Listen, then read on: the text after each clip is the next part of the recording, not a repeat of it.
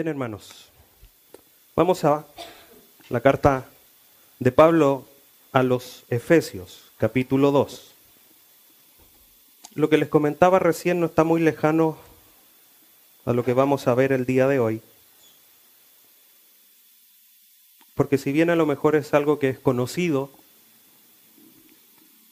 no puede dejar de maravillarnos cada vez que lo estudiemos o lo leamos. Efesios capítulo 2,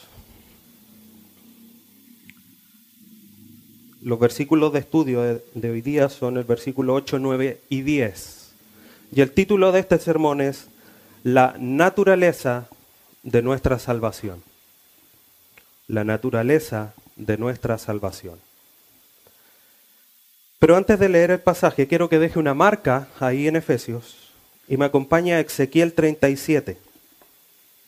Después vamos a volver al libro de Efesios, a la carta a los Efesios.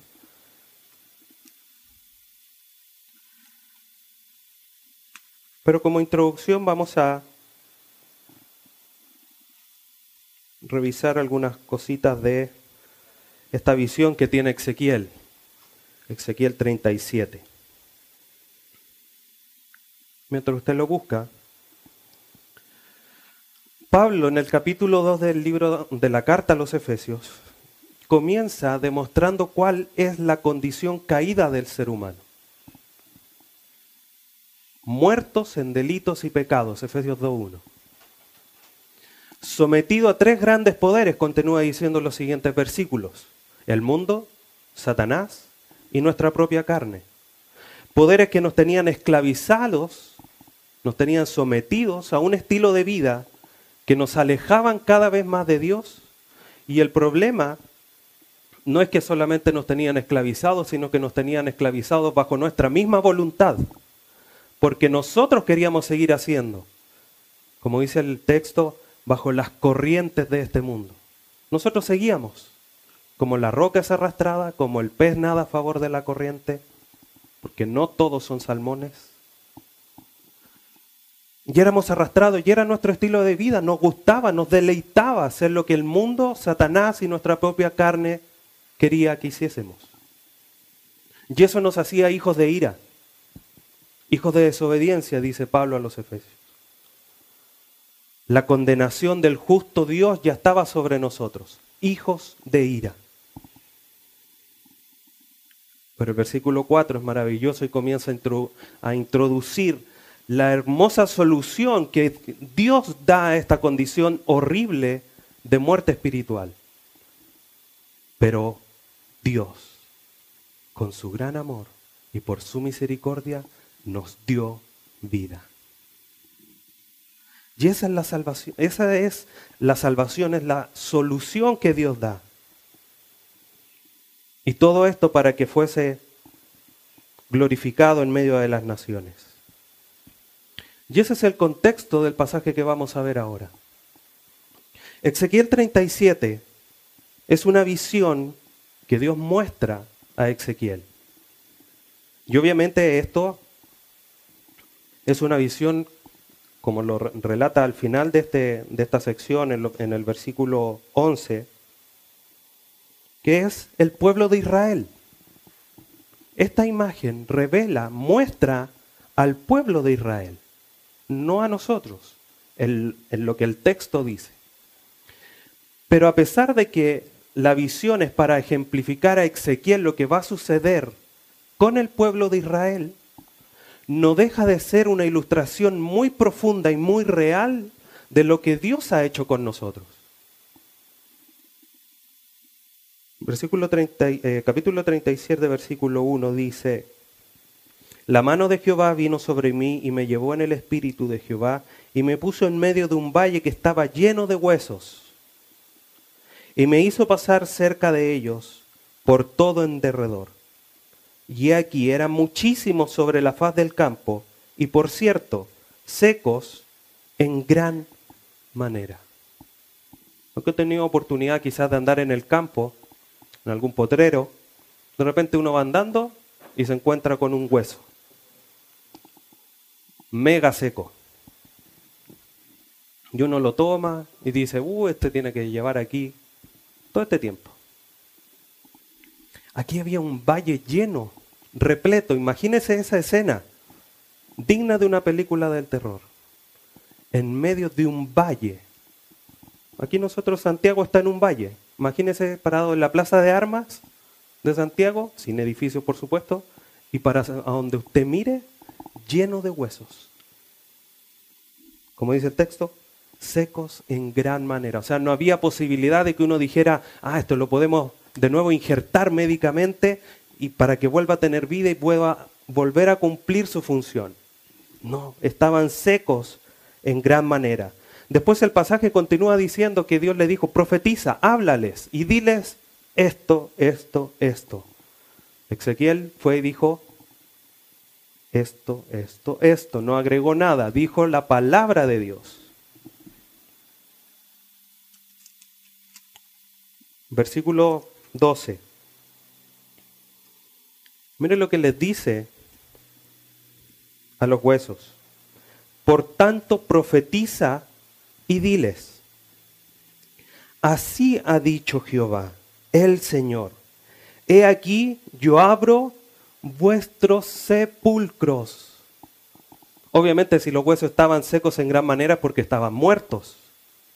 Pero ahora que ya tienen vida, porque ya han sido reconstituidos, si revisamos, por tiempo no vamos a ver todo el pasaje, le dice, abro vuestros sepulcros, pueblo mío, yo os haré subir de vuestras sepulturas yo os traeré a la tierra de Israel.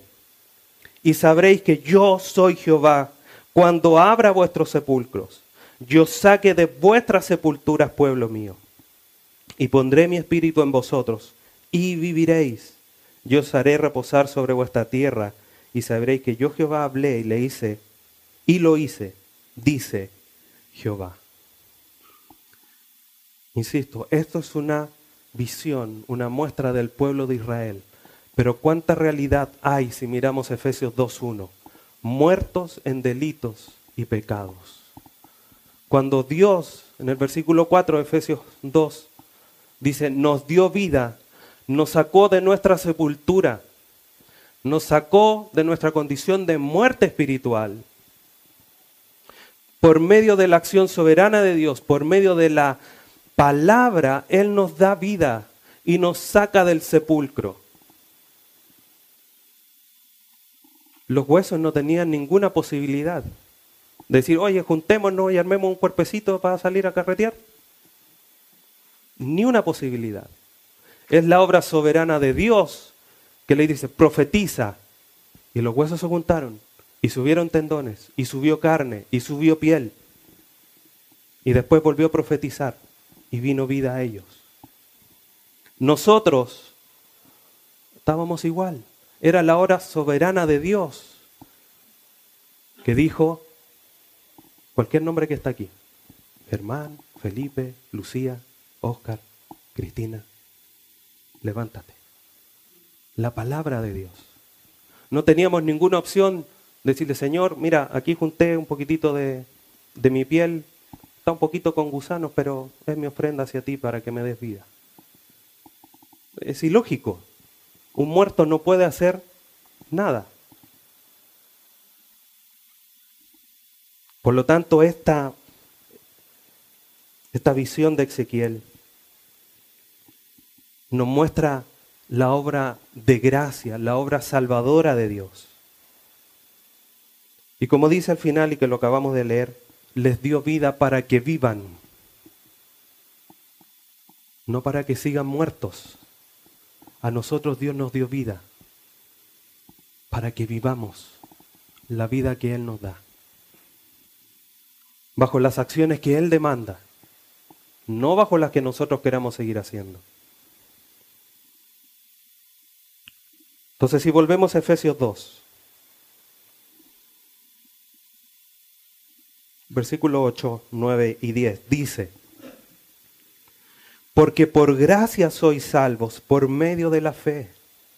Y esto no de vosotros, pues es don de Dios, no por obras, para que nadie se gloríe, porque somos hechura suya, creados en Cristo Jesús para buenas obras, las cuales Dios preparó de antemano para que anduviésemos en ellas.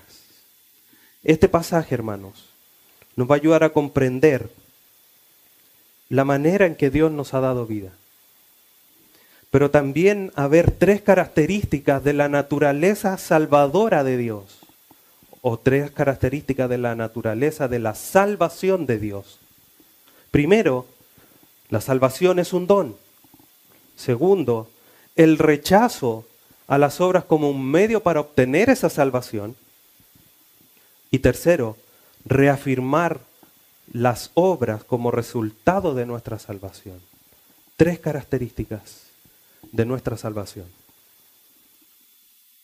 Repito, la salvación como un don, el rechazo de las obras como un medio de salvación y tres, la reafirmación de las obras como un resultado de nuestra salvación. Vamos al versículo 8 para ver el primer punto, el primer tema o la primera característica. Porque por gracia sois salvos por medio de la fe, y esto no de vosotros, pues es don de Dios. Por lo tanto, primer punto es la salvación, es un don, o la salvación como un don. La primera frase, porque por gracia sois salvos por medio de la fe, es una frase que ya Pablo ha mencionado en el versículo 5. Dice, aún estando vosotros muertos en pecado, nos dio vida juntamente con Cristo, por gracia sois salvos. Y si bien Pablo ya había tomado, había dicho esta frase, ahora va mucho más profundamente a explicar la frase que ya había dicho. Y de otra manera también Pablo está resaltando que la salvación es por gracia, no es por obras. Y a pesar de que vemos la realidad en los versículos anteriores, como le decía, nuestra condición de muerte espiritual, Pablo insiste, por gracia, por gracia sois salvos, no por las obras, ustedes estaban muertos, no podían hacer nada. Es por obra, es por gracia, por medio de la fe. Entonces la misericordia de Dios, el amor, su gracia es la que nos dio vida porque no teníamos ninguna posibilidad de acercarnos al trono de Dios para obtener la salvación.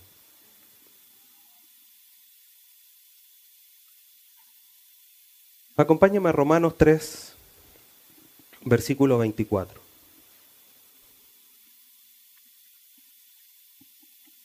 Entonces, la manera el modo que nosotros tenemos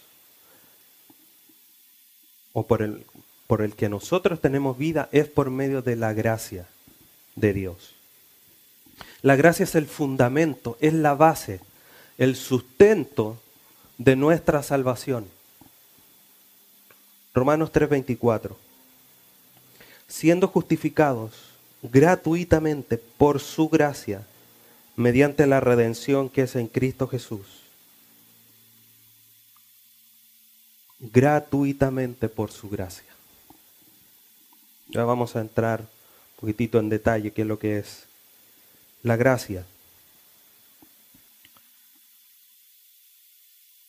¿Usted se ha preguntado alguna vez, esto como un paréntesis, de qué hemos sido salvos?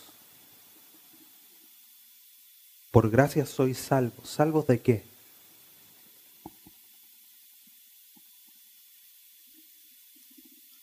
Romanos 5.9.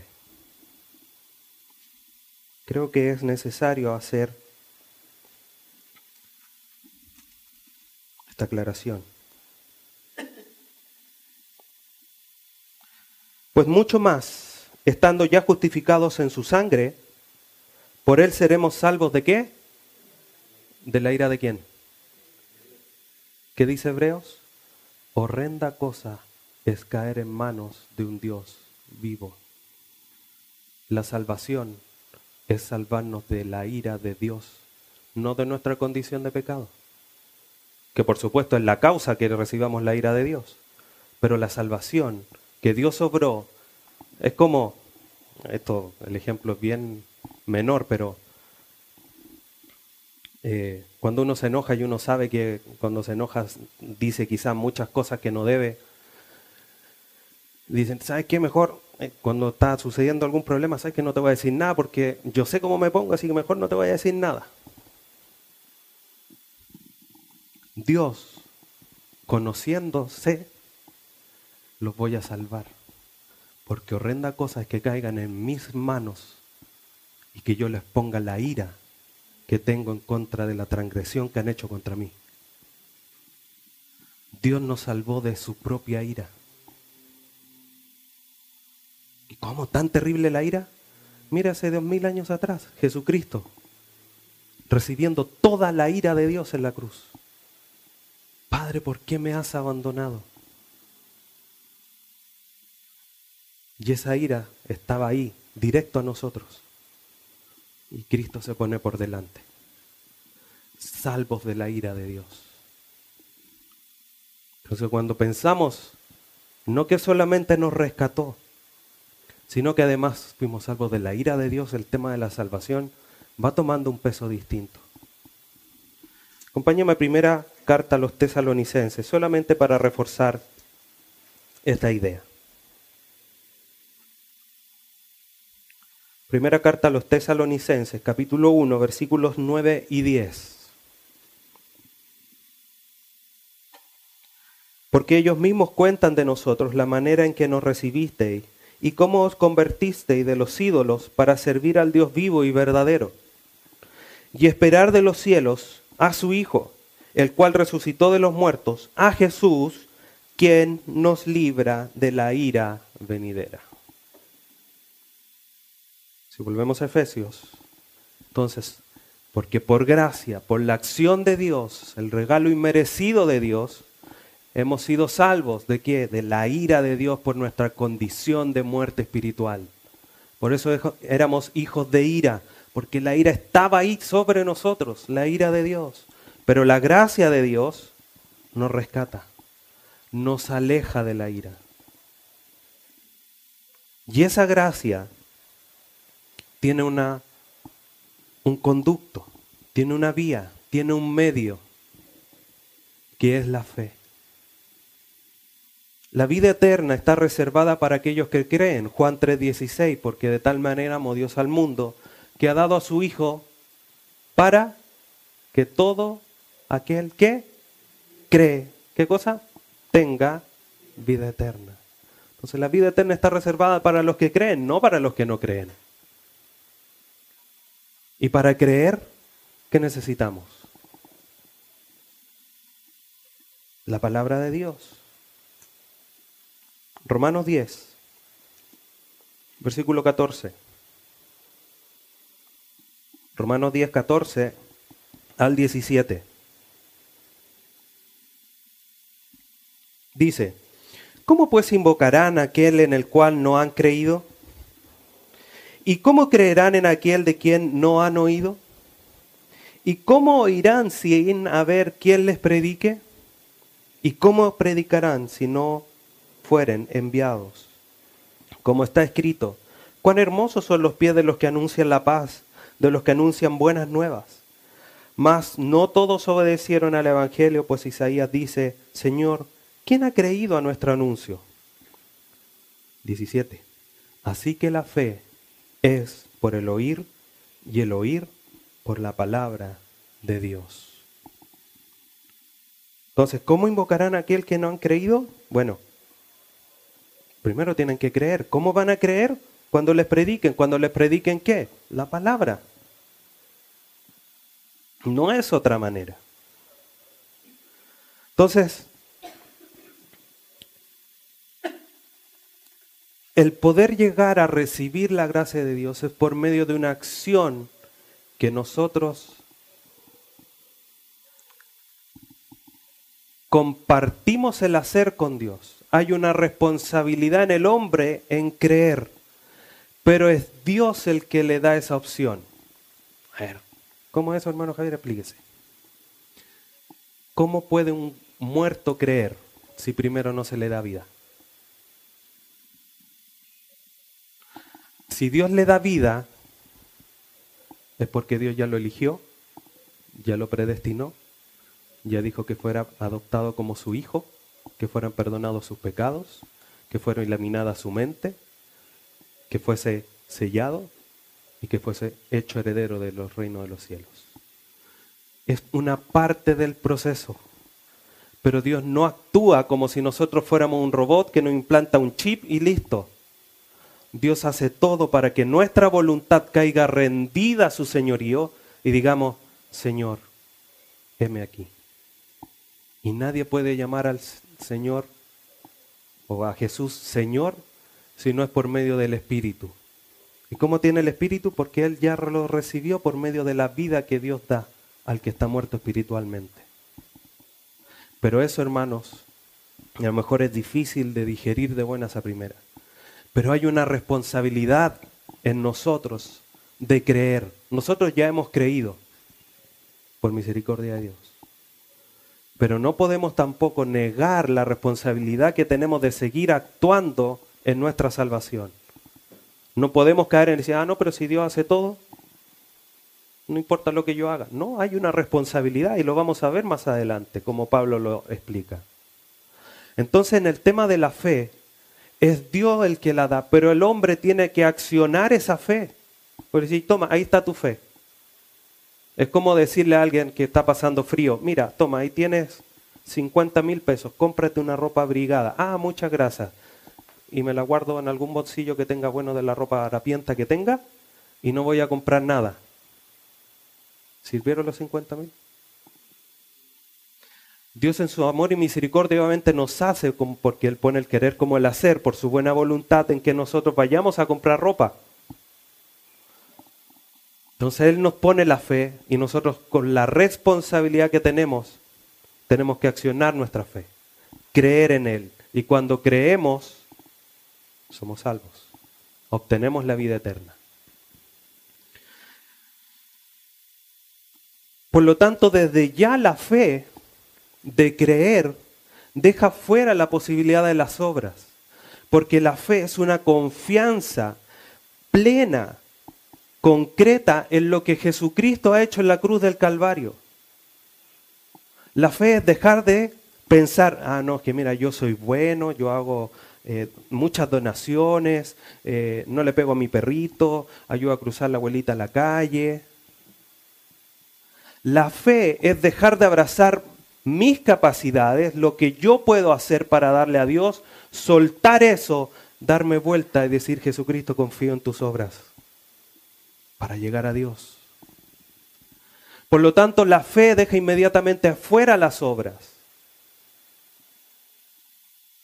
no por nuestros esfuerzos o capacidades, sino por la cruz del Calvario. Jesucristo dijo, vengan a mí todos los que estén cansados y trabajados, que yo los haré descansar.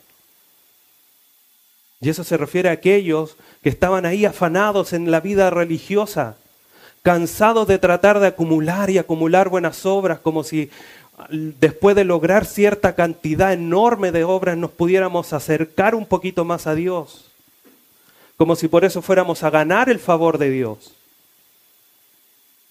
No dejen de hacer eso. Los que estén cansados y trabajados tratando de acercarse a Dios con sus esfuerzos, con, con sus capacidades, con su vida religiosa, abandónenlo. Desenvuelta a mí y yo les voy a dar paz. Y la justicia de Dios se manifiesta a aquellos que creen. Se manifiesta por medio de la fe. Revisemos algunos pasajes. Romanos capítulo 3. Versículo 22. Romanos 3, 22. La justicia de Dios por medio de la fe en Jesucristo para todos los que creen en Él. Confianza plena. Señor, tú hiciste todo. Por eso Jesucristo en la cruz dijo, consumado es. Todo ya estaba hecho. Y nuestra confianza se deposita en Jesús. Es decir, Señor, tú hiciste todo. Yo no tengo que hacer nada, porque nada bueno puedo hacer. Jesucristo dijo, separado de mí, nada podéis hacer. El que no cree en Él está separado de Él. ¿Qué bueno va a poder hacer para decir, mire Señor, aquí traigo mi obra para completar el 100% de mi salvación? Jesucristo hizo el 100, no el 99,9 para que el hombre traiga el resto. Aunque fuese el 0,1%, si eso dependiera de nosotros, estaríamos condenados. Gálatas capítulo 2. Versículo 16.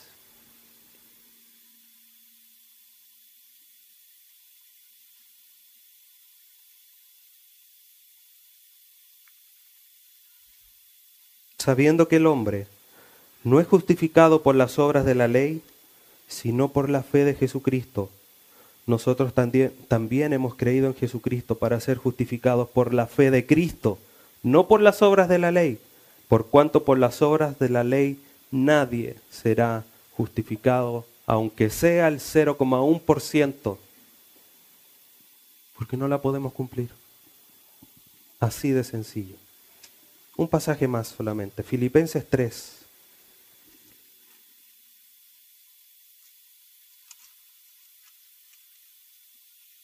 Versículo 9.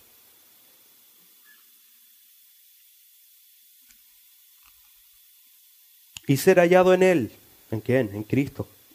No teniendo mi propia justicia, que es por la ley, sino la que es por la fe de Cristo, la justicia que es de Dios por la fe. ¿Qué justicia vamos a presentar nosotros? Ninguna. Gálatas, Pablo a los Gálatas es claro, no por las obras, porque por medio de eso nadie va a ser justificado. Es por la obra de Dios. Entonces, por gracia, por medio de la fe. Volvamos a Efesios 2. Y el versículo 8 continúa diciendo, por gracia sois salvos por medio de la fe, y esto no de vosotros, pues es don de Dios. Como veíamos en la ilustración del valle de los huesos secos, la posibilidad de que los huesos se juntasen con sus compañeros correspondientes, porque si yo me saco un hueso y se lo pongo, no sé, perdón, Jean-Philippe, a Jean-Philippe, creo que va a terminar con así en los brazos. ¿No es cierto? Sería ilógico. O con una rodilla así. Cada hueso tiene su par. No se puede mezclar los huesos. Y eso que le suban tendones, se cura de carne, piel, no es por algo que los huesos hayan hecho. Ya lo hemos dicho. Pero como Pablo está repitiendo, yo se lo repito. No por las obras de los huesos secos que estaban en su sepultura, en sus sepulcros. Es la obra soberana de Dios. Y, y Pablo aquí se lo está, como podríamos decir en buen chileno, se lo está refregando en la cara a los efesios. Para que no le queden dudas que no es por las obras que ellos puedan hacer. Es de Dios no es de vosotros. El que ustedes sean salvos no es de vosotros. Es don de Dios. Es la acción soberana de Dios sobre aquellos que no podían hacer responder, accionar, hacer nada. Y para nosotros hoy día, al igual que los huesos secos, como lo hemos comentado, tienen las mismas características toda la obra salvadora de Dios, todas estas bendiciones espirituales en las que Pablo grandemente rochó una alabanza a Dios por todas las bendiciones. Bendito sea el Dios y Padre de nuestro Señor Jesucristo, que nos bendijo con toda bendición en los lugares celestiales. Nos escogió, nos predestinó. ¿Qué más? Ya se las nombré nos perdonó el pecado, nos redimió, nos iluminó, nos selló y nos hizo herederos. Toda esa obra salvadora de Dios no es de nosotros, es de Dios. Y como lo vimos en su momento, cada una de las personas de la Trinidad actuando en cada una de estas acciones, Dios eligiendo, predestinando, Jesucristo redimiéndonos, perdonando nuestros pecados, iluminando nuestra mente, el Espíritu Santo sellándonos y haciéndonos segura nuestra herencia. ¿Dónde aparecemos nosotros? Señor, aquí está este cochino mugriento, pecador, muerto, como dice Apocalipsis. ¿No saben ustedes que son pobres, desventurados, desnudos, que no tienen nada? Y ahí nosotros, como lo dijimos en su momento, el telón negro, el negro más negro que puede existir para que Dios ponga su gracia delante y sea exaltada, brille como nada más. Eso es lo único que hicimos nosotros. Traer nuestra pudredumbre. Y eso no es para gozarse. O a alguien le gusta que mira aquí, trajo, mira, trajo esto. Como estar construyendo algo de madera, le dijo, mira, aquí traigo, traigo esta madera, está un poco apolillada con termitas y todo, pero está la intemperie, está llena de hoyitos, pero la traje, este es mi aporte. ¿Cómo lo mirarían los demás que están trabajando con él? No, la maderita que trajo este otro. Así ante el Señor. Lo único que trajimos es nuestra condición pecadora. Algunos, este, esta, esta parte, esta frase, han pensado y han interpretado la fe que es el don de Dios, dejando el resto en las manos del ser humano. Ya lo vimos. Si eso fuese así, estaríamos condenados. Pero además, eso es una mala interpretación porque el texto es claro. La fe, masculino, femenino. La fe, femenino. Esto, masculino, femenino. Masculino. Por lo tanto, simple gramática. Esto está haciendo referencia a todo lo anterior. La salvación y la fe. Todo ese conjunto toda esa frase anterior de cuando Pablo dice, y esto no de vosotros, la salvación, vosotros sois salvos por gracia, por medio de la fe, esto no es de vosotros, es don de Dios. No solamente la fe. Y eso está claramente así en el español como en el griego.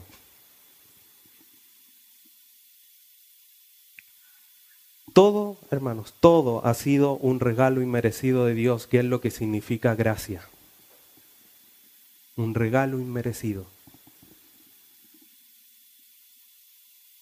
Y procede sin lugar a duda de la bondad de Dios y su generosa gracia. De ningún otro lugar. Acompáñame a Corintios. Segunda carta a los Corintios. Capítulo 12.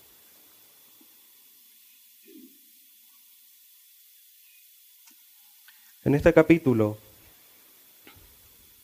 Pablo relata cómo Dios ha puesto un aguijón en su carne.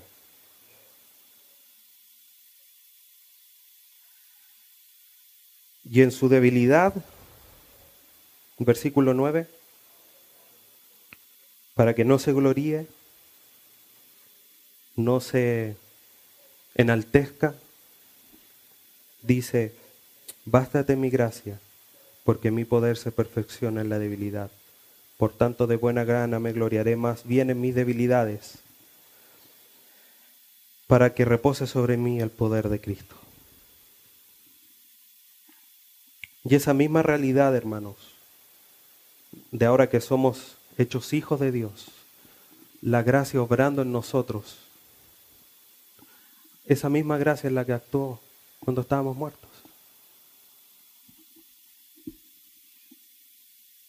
Si cuando estamos vivos es necesario gracia y Pablo cuenta esta, esta realidad del aguijón de la carne, para que no se gloríe, ¿cuánto más nosotros debemos pensar si estábamos muertos? ¿Qué, qué gloria podemos tener? Además de ninguna. Y todo procede de la gracia generosa de Dios. Arnold Clinton dice lo siguiente. No hay nada en nosotros que haya inclinado a Dios a escogernos. No hay nada que podamos haber hecho para captar la atención de Dios y ganar su favor. No hay nada. Entonces, la salvación de Dios es un don, un regalo inmerecido de Dios. Creo que he puesto este ejemplo antes, pero es como un joven un niño en su casa, se porta mal, le va mal en el colegio, qué sé yo, y llega el papá a final de año, le dice, mira hijo, te portaste mal, fuiste desobediente, muchas ocasiones no me hiciste caso, sacaste muy malas notas, pasaste de curso, pero, como decimos, rajuñando, pero toma, te regalo una PlayStation 10. ¿Cómo queda el joven o el niño? Porque después de, esa introducción es como, oh, me van a quitar el cel, me van a quitar la tablet, me van a quitar el internet, la tele, todo. Me llega así una PlayStation. No, ahora van a ser más chiquititas porque para el otro lado la gusta. Increíble, ¿no es cierto? Es como, bueno, así es Dios. Mira, tú estabas muerto en delitos y pecados. Tus justicias eran como trapos de inmundicia. Vivías según la carne, llevado por las corrientes de este mundo, bajo la sujeción de Satanás. Pero toma, te doy vida.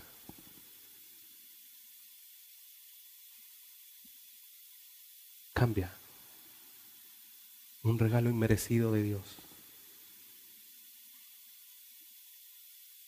Y esa es la primera característica de nuestra salvación. No por obras, como dice la siguiente parte, para que nadie se gloríe. Segunda característica, el rechazo de las obras como medio de salvación. Y aquí uno podría decirle, a ver, Pablo, ya me dijiste que es, por, que es por gracia. Yo sé que la gracia es un regalo inmerecido de Dios, que no es de nosotros, que es un don de Dios. ¿Por qué insiste con el tema de que no es por obras para que nadie se gloríe? Podrían haberle dicho lo de Efesios, pero Pablo está insistiendo. Como que es necesario que esto quede claro.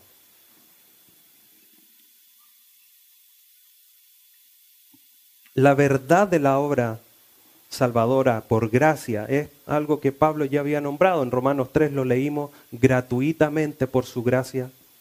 En Gálatas 16 también lo leímos. Pero es interesante que en Gálatas dice, nadie va a ser justificado por las obras de la ley. Hablando directamente a los judíos. Los judíos pensaban, ah, vamos a cumplir tal cual como los fariseos todo lo que la ley decía y vamos a llegar a ser salvos y nos vamos a ganar el favor de Dios. Por eso los, a Pablo, a los romanos, a los de Gálatas principalmente le dicen, no por las obras de la ley, pero en el contexto del pasaje de Efesios, Pablo le dice a la iglesia en Éfeso, no por obras. Y aquí está, su concepto es más general. Le dice, no por obras, no de la ley, solo por obras. Entonces Pablo, sin ninguna explicación, hace alusión a, a las obras en general, a cualquier obra que se haga cualquier cosa que uno podría pensar que es bueno. Y es algo que resalta también en Tito capítulo 3, versículo 5. Tito 3, 5. Nos salvó no por obra de justicia que nosotros hubiéramos hecho, sino por su misericordia, por el lavamiento de la regeneración y por la renovación en el Espíritu Santo. Más claro que echarle agua. No por obras de justicia que nosotros pudiésemos haber hecho.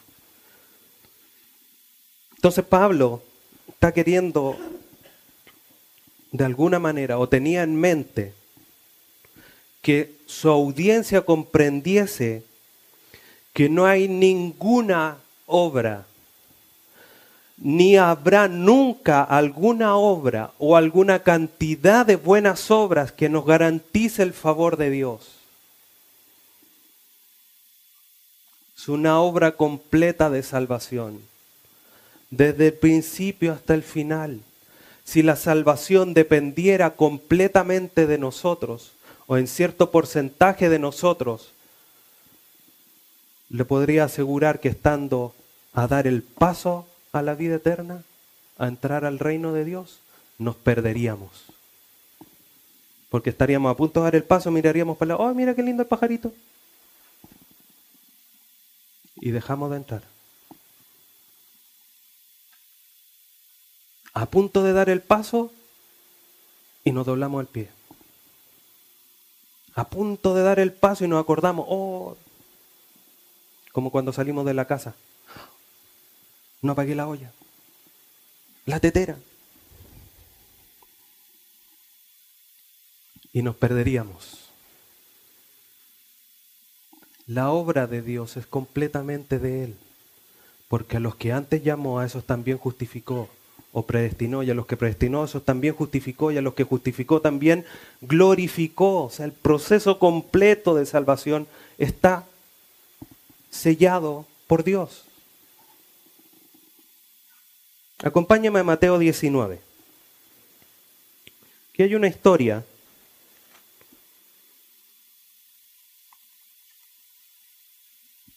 que nos relata Jesucristo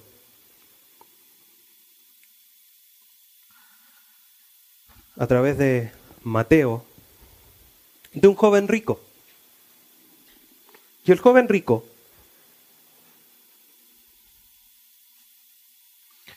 Versículo 16 de Mateo 19. Le dice, entonces vino uno y le dijo, Maestro bueno, ¿por quién, qué bien haré para tener la vida eterna?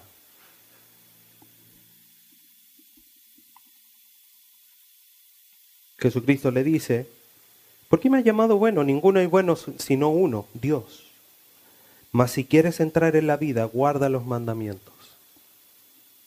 Le dijo, ¿cuáles? Y Jesús le dijo, no matará, no adulterará, no hurtará, no dirá faltos testimonios. El joven le dijo, todo esto he guardado desde mi juventud. ¿Qué más me hace falta? Uno podría decir, oh, este cabro las tiene todas, mira, ha hecho esto, esto, esto, y todavía entiende que hay algo más que le falta. Pintaba para serlo miembro de una iglesia, para aceptarlo, subirlo al coro. 21. Jesús le dijo, si quieres ser perfecto, anda, vende todo lo que tienes, dalo a los pobres y tendrás tesoro en el cielo y ven y sígueme. Le faltaba la P, ahí, un paso a la vida eterna. 22. Oyendo el joven estas palabras, se fue triste porque tenía muchas posesiones el candidato perfecto miembro de una iglesia, una vida quizás intachable en obras,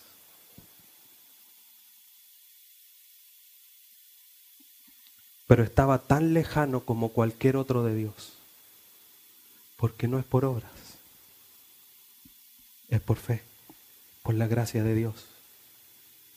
Él, a lo mejor si hubiese sido por obra, hubiese sido el primero ha cumplido toda la ley. Todas las cosas las ha hecho. Pero su corazón estaba lejano, porque no es por obras.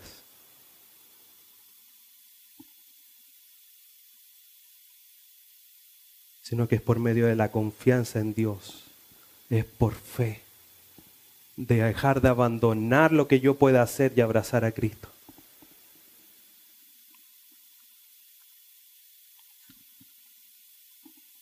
Los huesos secos se juntaron, le subió carne, le subió tendones. Los huesos después dijeron, cacha, la pintita. Sick pack. No tenían en qué gloriarse los huesos, pues si no hicieron nada. Por eso Pablo dice, volviendo a Efesios 2, no por obras, no por lo que puedan hacer, Efesios, ténganlo aquí, ténganlo en mente. Anóteselo aquí en la frente cada vez que se mira al espejo. No por obra, no por obra. Para que nadie se gloríe. Esa palabra gloríe viene del griego kauchesetai, que significa o indica a alguien que exhibe y presume ostentosamente la satisfacción de sus logros. O sea, es pararse con la mejor pincha, pecho paloma, decir, aquí llegó el salvo. Salvo. ¿Tú eres salvo? No, yo soy salvo.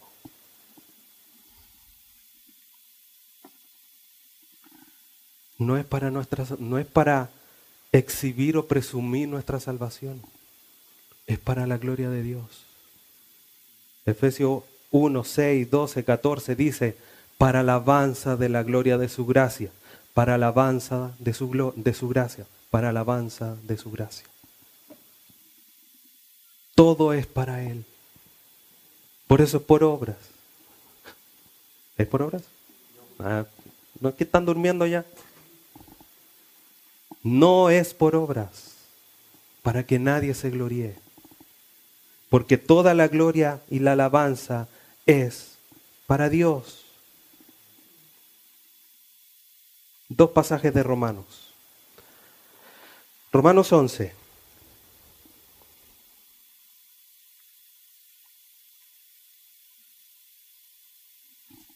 Este pasaje es tan sencillo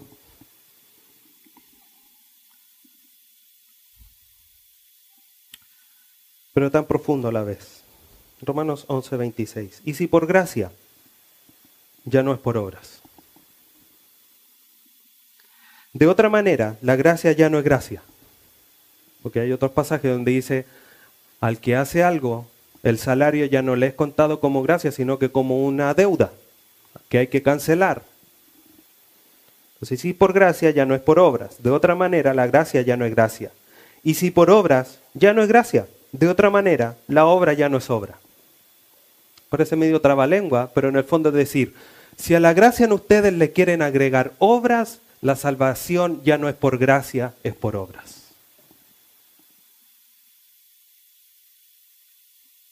Y Romanos 3:27. Otro pasaje claro. La salvación es por gracia, no por obras.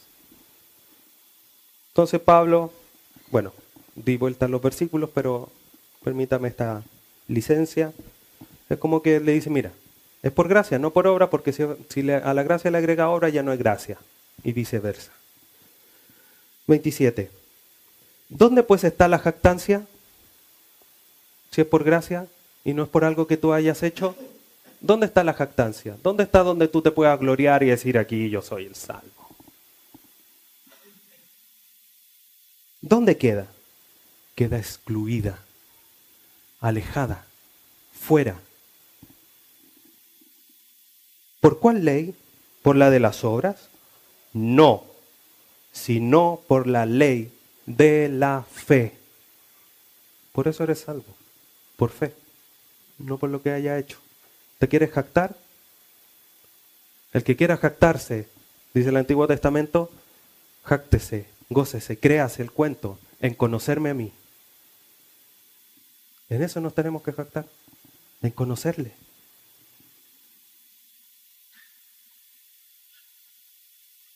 Por lo tanto, hermanos, eh, Pablo está haciendo, está reforzando la idea y rechazando las obras como un medio de salvación. versículo es claro, no por obras con el propósito de que nadie se gloríe, porque la gloria es de Dios. Entonces, lo primero, la salvación es un regalo, un regalo inmerecido, un don de Dios, no por obras. Las obras quedan excluidas como medio para obtener la salvación. Lo que Pablo hace en el tercer punto es poner las obras en el lugar adecuado, no antes de ser salvos, sino que después de ser salvos. Es la reafirmación de las obras como el resultado de nuestra salvación. Versículo 10 de Efesios 2. Porque somos hechura suya, creados en Cristo Jesús para buenas obras, las cuales Dios preparó de antemano para que anduviésemos en ellas. La palabra hechura aparece solamente dos veces en el Nuevo Testamento. La primera aparece en Romanos 1.20 cuando hace alusión a las cosas creadas. Y es una obra que solamente Dios hace, solo Él. Génesis 1.1 dice, en el principio creó Dios los cielos y la tierra. Estaba la tierra ahí para decirle, mira, yo quiero ser redonda. No me gusta, no me gusta ser plana, quiero ser redonda. ¿No? Dios la creó como Él quiso crear la tierra, redonda. Cuando creó al hombre, el hombre no estaba ahí para decirle, ah, Señor, mirarme con dos pies, cinco dedos porque seis va a ser mucho más apretar el zapato. Dame con cinco nomás. No estaba el hombre ahí.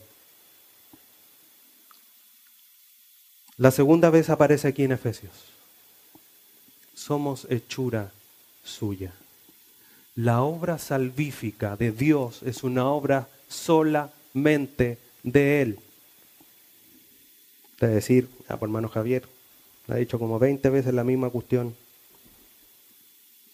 El texto lo dice, no yo.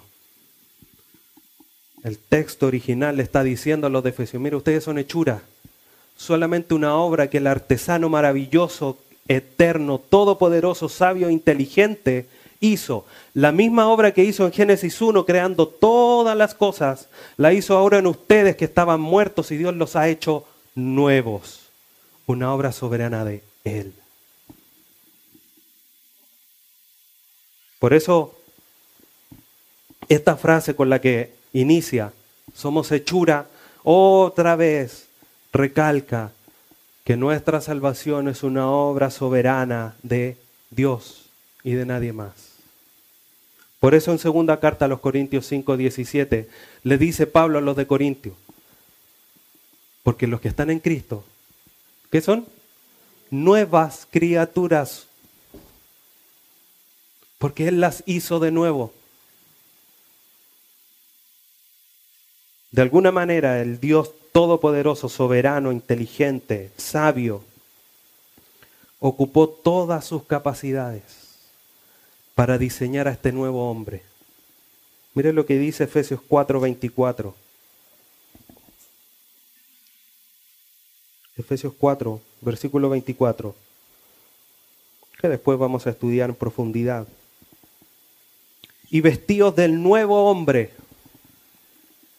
creado según Dios en la justicia y santidad de la verdad. Ese es ese es el que tenemos que vestirnos, es el que debemos de tomar. Y esa obra es de Dios.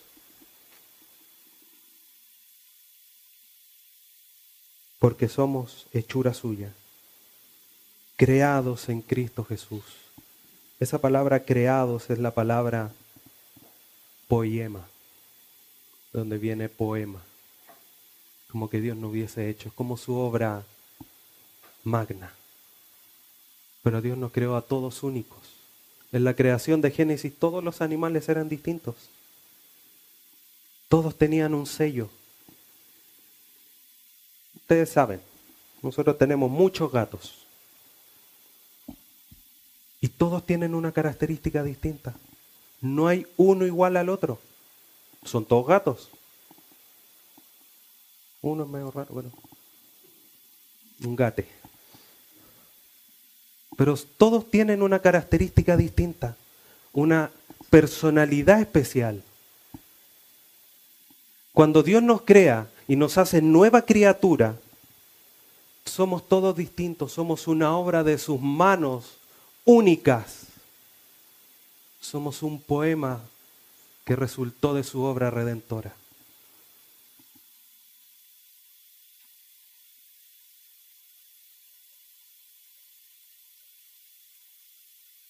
Por eso, el nombre de esta serie, hermanos, practicando nuestra nueva identidad en Cristo, o nuestra identidad en Cristo. somos hechos nuevos en Él. Porque somos hechura suya, creados en Cristo Jesús para buenas obras. Dios no creó estatuas, no fue un, eh, Miguel Ángel o una estatua que esté en algún museo, así como pecho paloma, así. Mira, la estatua del el salvo. No somos estatuas. Hemos sido creados, hermanos, con el propósito de mostrar, no de manera estática, las capacidades divinas. Hemos sido creados para buenas obras. Pablo está claro que repudia las obras como un medio de salvación, pero no repudia, sino que insiste en que las obras son el resultado necesario de la salvación. Las, obras ocupan su lugar correcto después de la salvación. La fe nos justifica delante de Dios. Nuestras obras nos justifican delante de los hombres. ¿Qué es lo que dicen cuando un cristiano obra mal? ¿Y este no era cristiano? ¿Y este no va a la iglesia todos los domingos? Nuestras obras nos justifican delante de los, de los hombres, de la sociedad. Cuando hay un cambio en nosotros, la sociedad ve nuestras obras y dice, ¡ay, que está cambiado! ¿Qué te pasó? ¿Por qué estás tan cambiado? Voy a la iglesia. Ah. Y adornamos la doctrina. Y para eso nos creó Dios. Nos ha creado para que actuemos. No, mira, el Señor nos preparó buenas obras. Ay, qué buena onda el Señor, gracias, te pasaste. Pero yo, yo paso mañana quizás. Nos creó para practicar una vida cristiana correcta. Y como les decía al inicio, Pablo no tiene en mente las obras de la ley, porque si no diría, fuimos creados para obras de la ley, o para buenas obras de la ley. Dice, para buenas obras. Por lo tanto, el concepto de obras que él tiene es un concepto más amplio y es así como nosotros debemos entenderlo. Las obras son el fruto de nuestra fe, de nuestra salvación.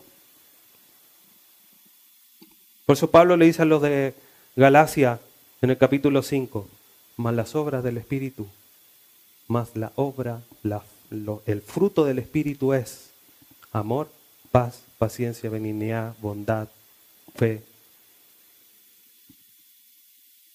Y eso es lo que nosotros debemos empezar a obrar, a mostrar. La fe salvífica se manifiesta tangible o visiblemente por medio de las virtudes cristianas. Por eso Santiago dice, la fe sin obra es muerta. Dice, no, sí, yo soy cristiano. Oye, pero no andáis robando el otro día. Ah, sí, pero ese, es un hobby. Oye, pero el otro día le estáis pegando a tu señora. Ah, sí, pero es que me sacó los choros del canasto.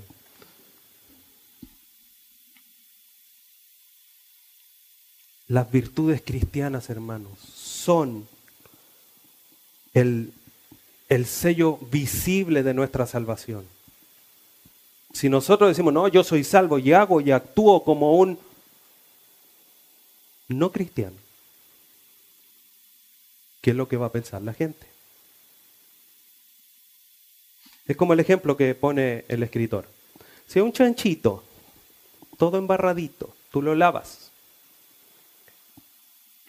lo jabonas, le pones cacharel número 12.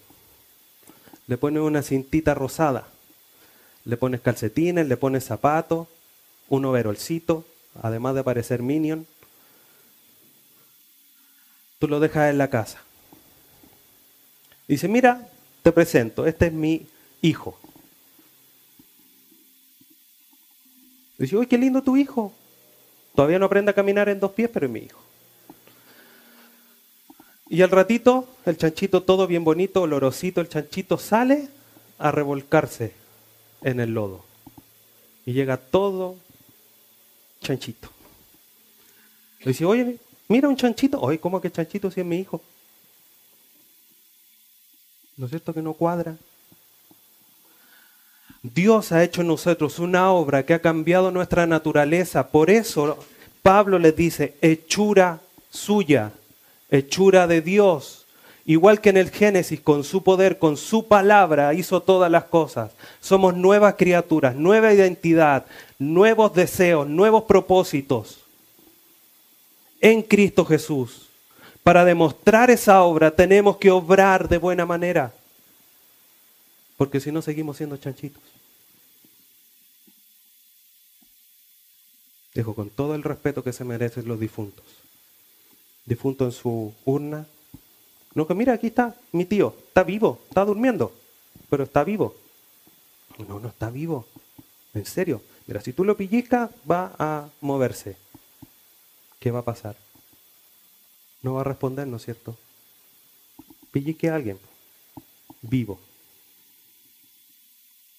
Lo menos que le va a pasar es un ¡Ah! y una mira fea. Ahí hay una respuesta. Puedo decir si está vivo. Lo mismo, hermanos. Si nosotros decimos ser cristianos, creyentes, hijos de Dios, predestinados por Dios, elegidos por Dios, sellados por el Espíritu Santo, pero no actuamos por el sello y la hechura de Dios en nuestra vida terrena visible, nuestra fe se hace vana. Pisoteamos el Evangelio, pisoteamos a Cristo, denigramos el Evangelio, denigramos a Cristo. Así de sencillo, así de fuerte pero así es la realidad. Colosenses 1.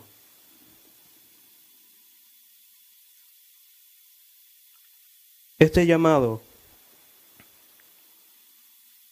que hace Pablo a los de Colosas, de alguna manera refleja que Efesios 2 del 8 al 10 es el fundamento, el sustento de que nosotros debemos practicar nuestra identidad en Cristo.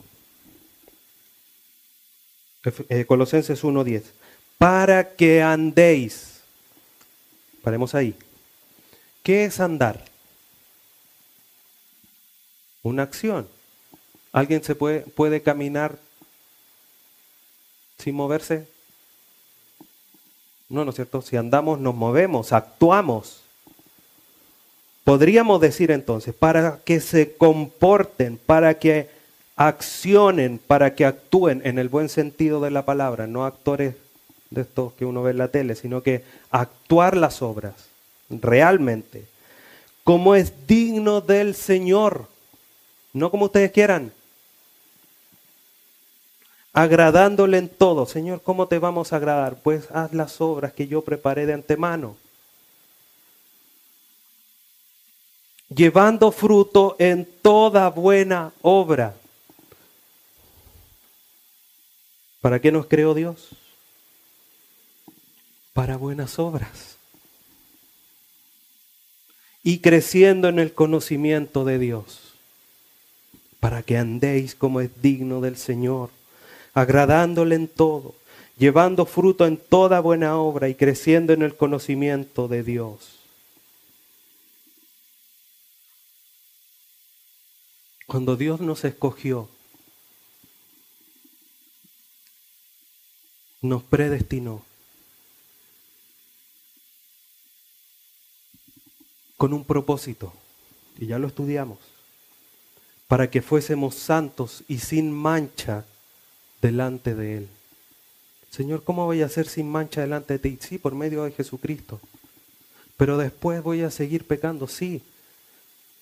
Juan lo dice, Hermanos, esto os escribo, para que si alguno pecase, así como así, esporádicamente por ahí, en alguna caída lejana, abogado tenemos para Jesucristo. hemos sido escogidos para llevar una vida santa y sin mancha delante de Él. Si tú quieres llevar una vida santa delante de Dios, haz las obras que Dios preparó de antemano para que anduviésemos en ella. No te guíes por las obras de tu corazón. No te guíes por los deseos de tu mente. Engañoso es el corazón y perverso. ¿Quién lo conocerá? Mas el Espíritu de verdad os guiará a toda verdad, a toda justicia. Os hará saber todas las cosas que han de venir. Guiémonos por el Espíritu de Dios, haciendo las obras de Dios que Él estableció. De esa manera vamos a agradar a Dios. Vamos a abundar en los frutos que Él quiere que abundemos. Y de esa forma, además, vamos a glorificar al Señor.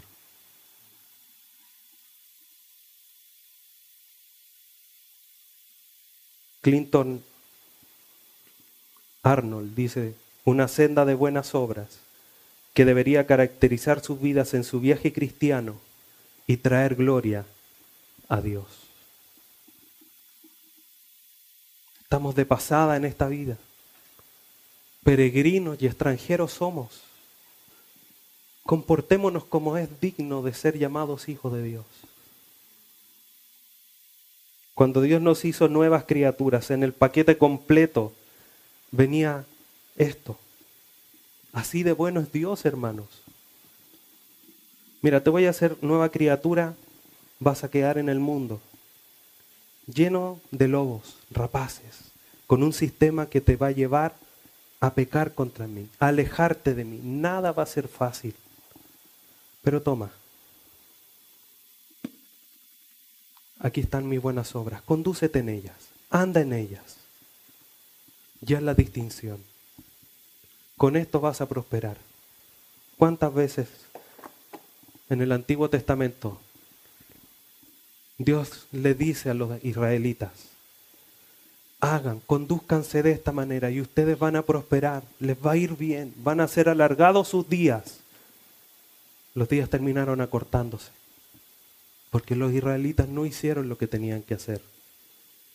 Y nosotros estamos en las mismas.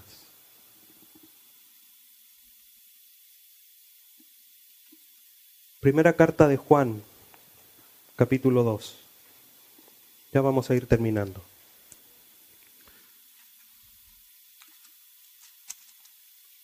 Primera carta de Juan, capítulo 2, versículo 6.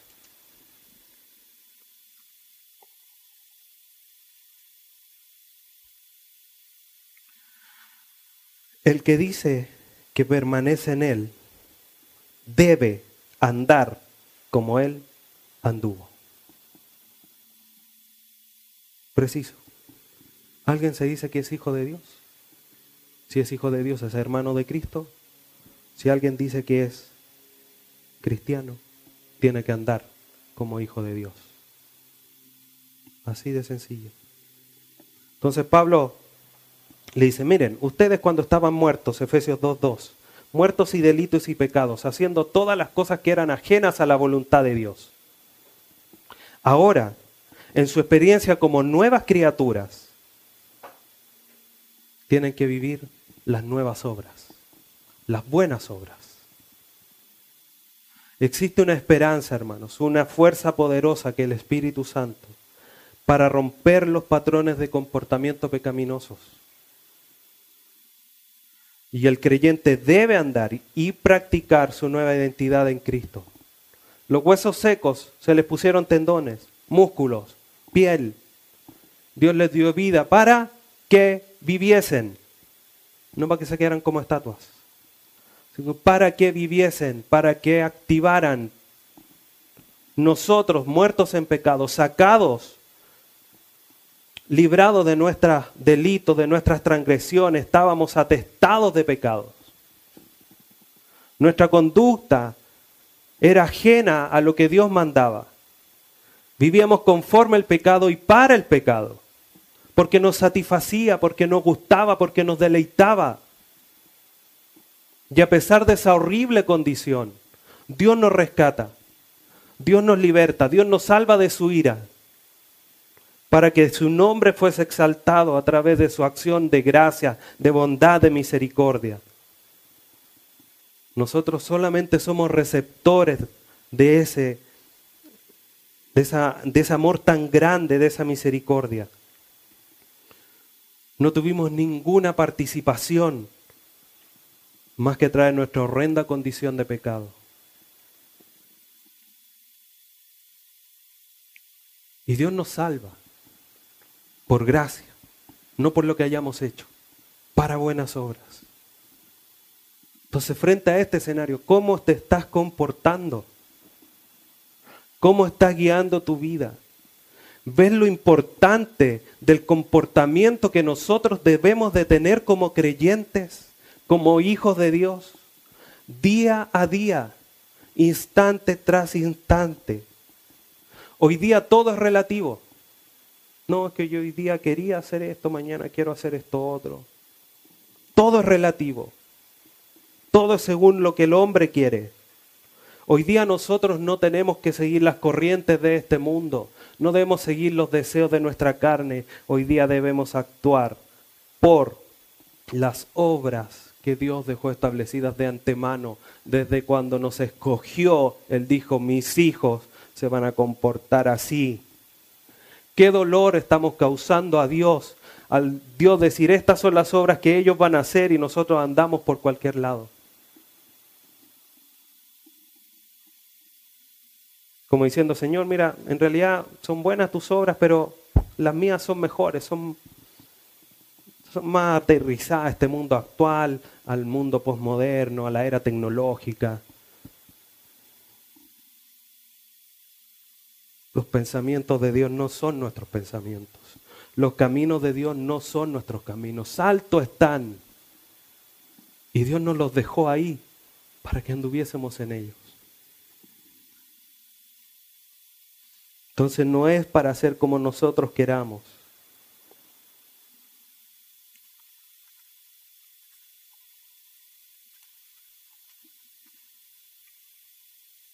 Pablo le dice a lo de Filipo, en el capítulo 4, lo que aprendisteis y recibisteis y oísteis y visteis en mí. Mira el comportamiento genuino que tenía. Pero Pablo, era Pablo. Pablo podía decirlo, era el, apóstol. Sí, pero Pablo es el que escribió más adelante. Me gozo en mis debilidades, porque ahí se perfecciona el poder de Dios. Lo que quiero hacer, eso no hago, y lo que no quiero, eso hago. Pero tenía la posibilidad de decirle a los de Filipo, lo que aprendiste y recibiste y oíste y viste de mí, esto, hacer.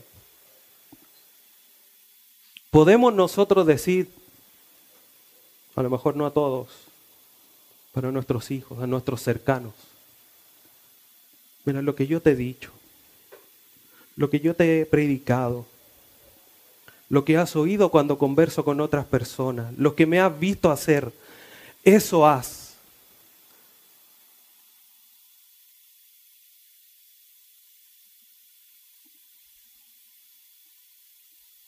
Bueno, debemos vivir para la gloria de Dios. Por eso quizás como estamos estudiando Efesios, pero el pasaje colosense es tan central. Para que andéis como es digno del Señor, agradándole en todo, llevando fruto en toda buena obra y, haciendo, y creciendo en el conocimiento de Dios. Debemos conducirnos como hijos de Dios. La naturaleza de nuestra salvación lo demanda. No somos hijos de ir allá.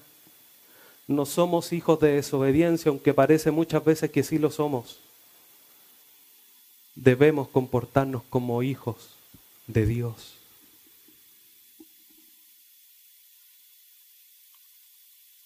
Para llevarle la gloria a Él. Y la obra de salvación es completamente de Él. Principio a fin. Ni siquiera nosotros la mantenemos. Las obras que nosotros hacemos ahora no es para mantener nuestra salvación. Porque si no ya lo hubiésemos perdido hace qué rato. Es para demostrar que somos salvos. Hermano, demuestra con tu vida que la tercera persona de la Trinidad vive en tu corazón.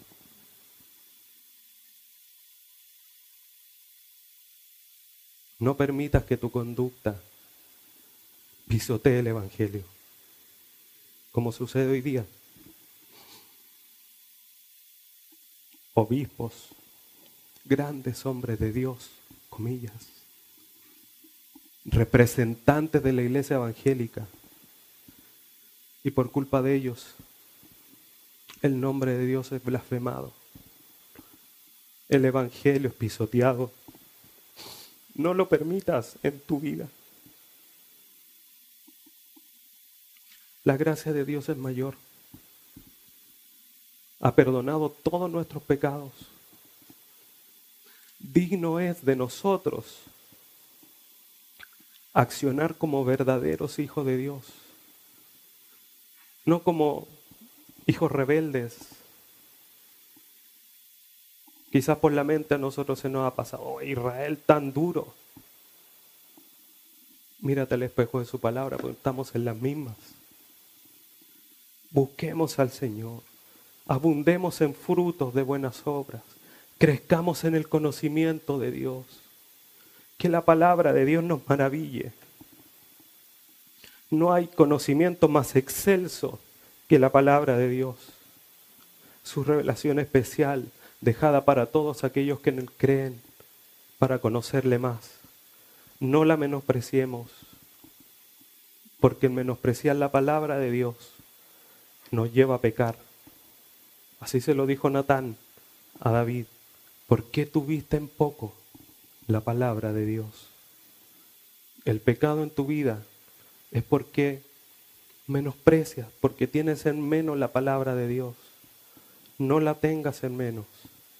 Ponla en alto. Salmo 138. Porque has engrandecido tu nombre y tu palabra juntas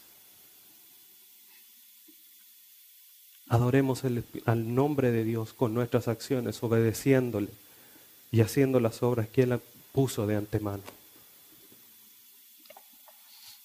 Oremos.